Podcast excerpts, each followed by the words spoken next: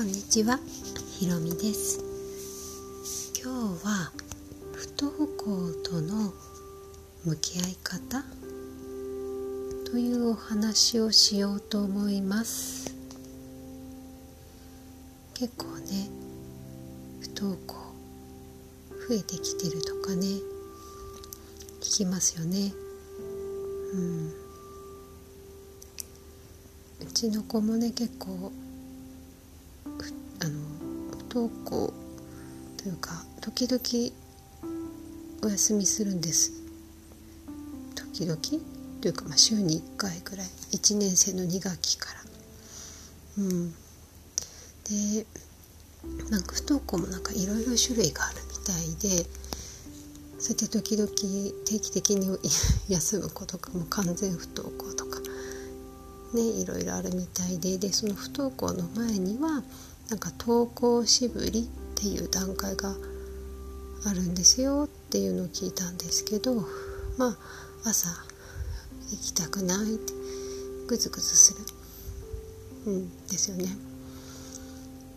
まあ確かにそれもあったなって。でもこれって大人でもあるじゃないですか。なんか朝起きて眠いなとかさ疲れが取れないなとか。あとはなんか今日仕事だったらちょっと大変なことがあるからちょっとああ行くの気が重いな。でも行かなくちゃ。子供だったらああ今日テストがある。嫌だな。絶対。勉強してないからできないな。みたいな。あるじゃないですか。ね、自分が若い頃子供の頃もあったんじゃないかなって思うんですけど。うん。あのー、そもそも不登校って別に悪いことじゃないと私は思っていてで世の中的に学校に行くことが良いこと休むことは悪いことっていうジャッジがあるじゃないですか。で今はねそれもだいぶなくなってきたとはいえ私たちの親の世代60代とかねもっと上の70代の人からすると学校に行かないと怠けてるとかなんか甘やかしているとかそう言われがちなんですよね。でも必ずしもそうじゃないなって私は思っていてあの行きたくないっていう自分の気持ちとしっかりつながっている。なんかエイブラハム的にはアラインしているっていうらしいんですけど、うん、ちゃんと自分の源とねつながってで行きたくない。だからもう行かないってたとえ親に怒られようが行かないこれって実はすごい大切なことだなって。私たちって学校を休むことをやっぱりあまり許される世代じゃなかったと思うんですよね。40代とかまだまだ許されなかった。行くのが当たり前。私の親も未だにそう思ってます。でもその自分の行きたくないっていう気持ちとしっかりつながってるってことは自分が何を心地よいと感じてるのかとか何か何に抵抗してるのかとかちゃんと分かってるってことなんです。だから自分とつながってるってすごい大切で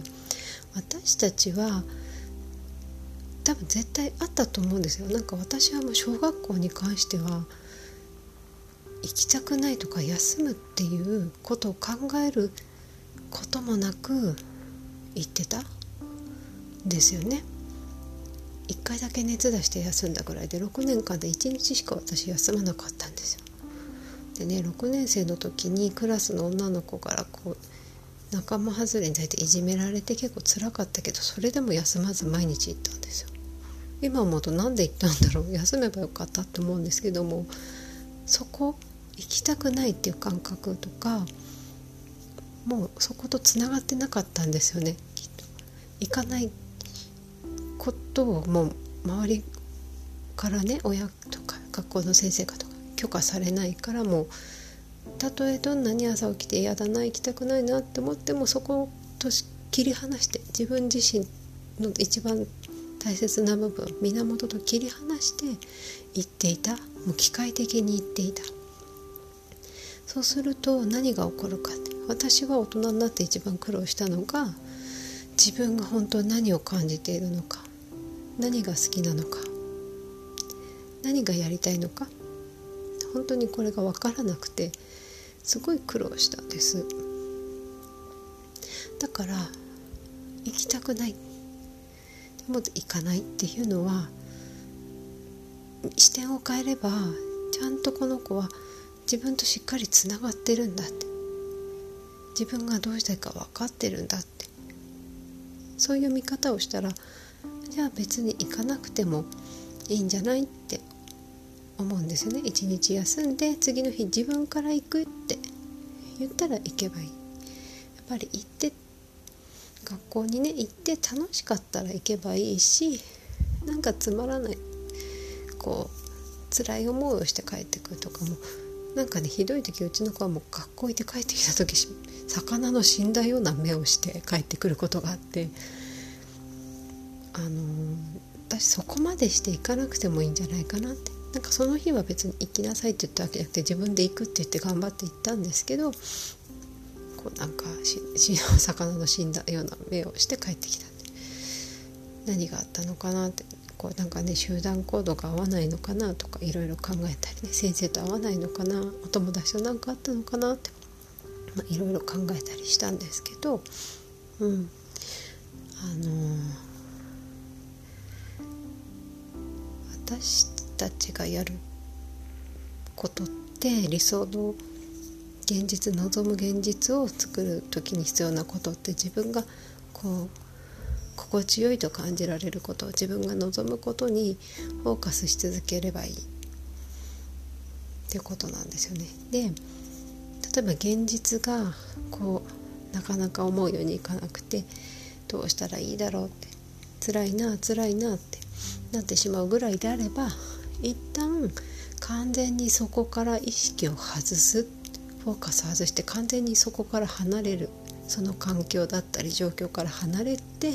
自分が楽しい心地よいって思うことだけをやるっていうのはとてもなんか有効だと言われてるんですね。うちの子はなんか学校行かなかった日はひたすらポケモン見てるんですもうなんかしつこいぐらい。でね私も最初の頃はそれでもやっぱり学校休んで学校で勉強しないんだったらじゃあお家でやろうかってやらせてたんですけどそうするとやっぱりそのグズグズした状態がなかなかこう改善しない長引くからもじゃあいいと。学校行かずに休んだ日はもう思いっきり好きなことして気分転換してパワー充電したらいいよって。もうずっとポケモンとか見てるとうん。明日は行くとか今日は頑張るとかね朝起きて言ったりするんですよ。やっぱりその自分からこうするって決めて動くって多分とっても大切だなと思っていてあの自分の嫌だなとかも休みたいなっていう本当の気持ちを殺してまで毎日ちゃんと行ってご授業を受けてくることよりもやっぱり疲れたら休むっていうことを許可するって今も小さい子供のうちから。で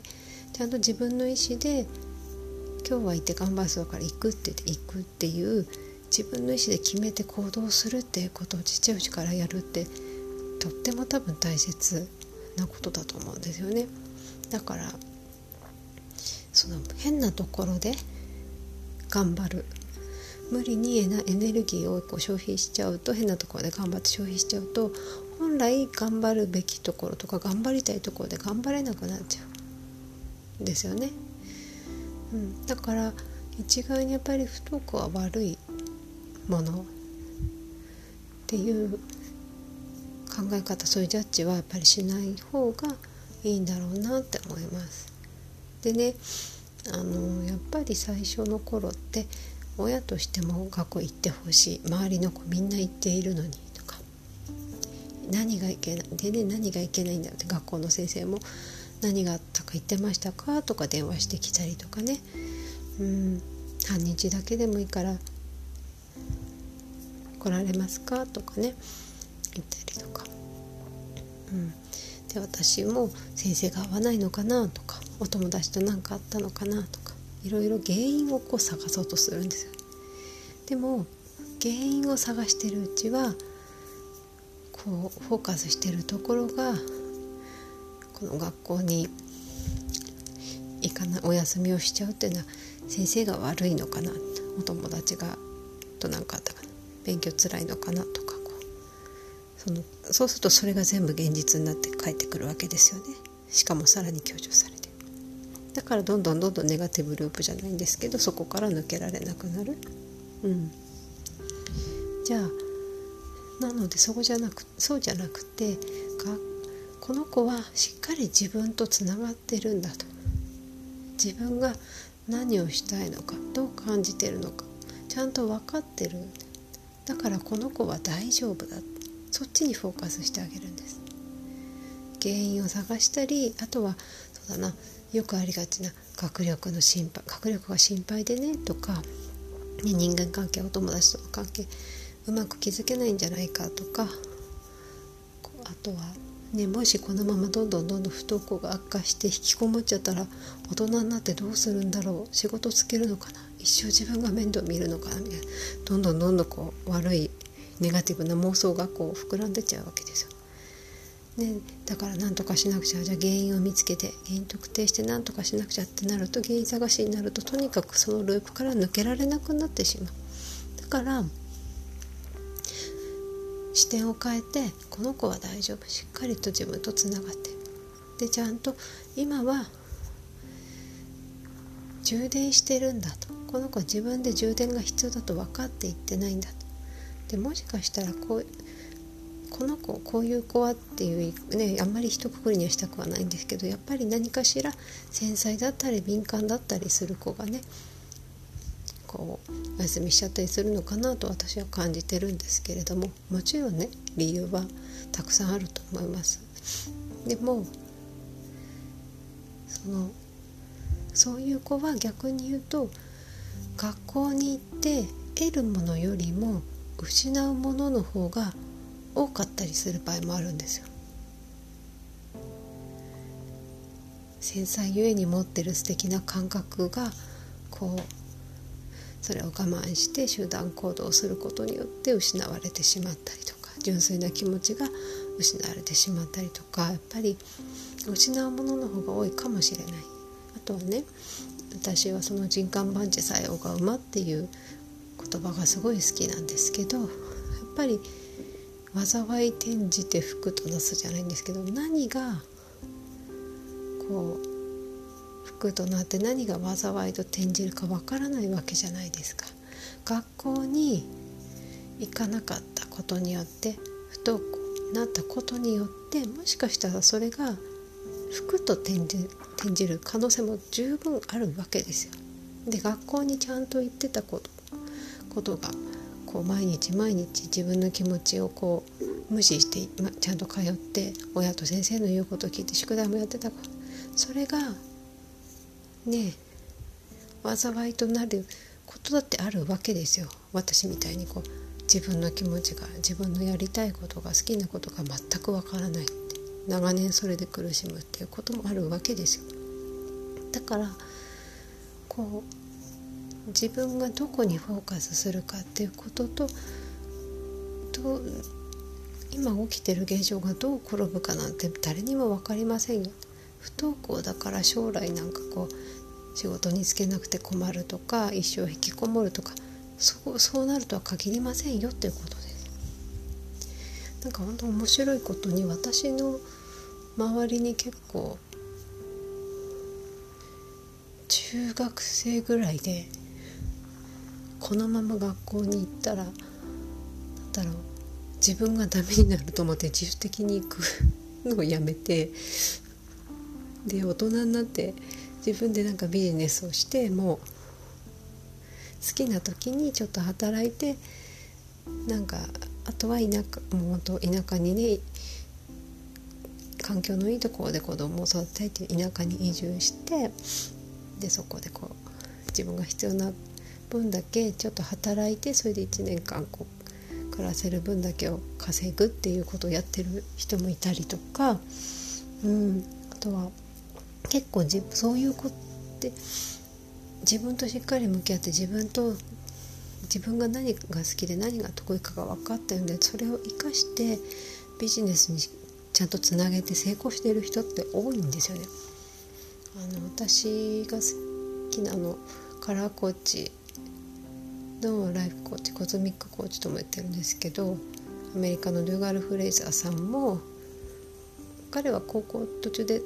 ドロップアウトして中退しちゃったので中卒なんですよね学歴学歴的に。でも結局自分の得意な能力とかを生かしてとても成功しているし、うん、なんか日本でも今世の中でインフルエンサーと言われてるような人たちって結構中卒だったりするんですよね。あこの人もそうなんだこの人もそうなんだみたいな、うん、そういう人って多分若いうちにしっかり自分と向き合ってるとか自分の感覚とこうしっかりつながってるから一見ねすると高校も行かなかったとかここもちゃんと卒業しなかった中卒って思われがちですけどそうじゃないんですよね。ちゃんとそれでこう生き方を若い早いうちから見極めてるとか見つけているとか見つけてるんですよね。あのだからあれ今年でしたっけ？去年でしたっけ？あと数ヶ月で高校卒業できるのに辞めちゃった。将棋の藤井君もね人によっては高校中退しちゃったから中卒じゃんみたいな言い方を意地悪な言い方をしてる人もたくさんいましたけど、うん、でも別に彼に学歴必要ないですからねもう、うん、あれでだって一生食べていけるしそれだけの能力はある方だと思うしもう好きなものをしっかり分かっているからでその才能を十分に発揮してすでに成功されてるからうん結局そういうことなんですよね。うん、やっぱり最終的に自分が何を好きかが分かっていってそれにエネルギーをもう全力で注ぎ込んでそれでこう成功するというかそれで自分の望む人生をこう生きていくっていうことが学校に行くことよりも多分大切なんだなって本当に思いました。はい、ということで今日は不登校との向き合い方というお話でした。今日も最後までお聴きくださりありがとうございました。